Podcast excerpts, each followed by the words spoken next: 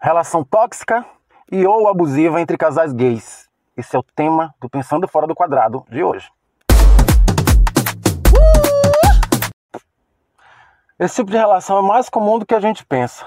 E o que eu tenho observado é que as vítimas geralmente são pessoas tão incríveis, tão incríveis, que fica difícil de acreditar. O tamanho do da teia psicológica que o agressor envolve. Às vezes nem ele mesmo acredita. E às vezes é difícil até admitir né? É difícil de enxergar, é difícil admitir, é difícil não se julgar, principalmente pelo próprio machismo, né? Por ser homem, como é que um homem está sendo vítima? Eles só se dão conta depois de muito tempo.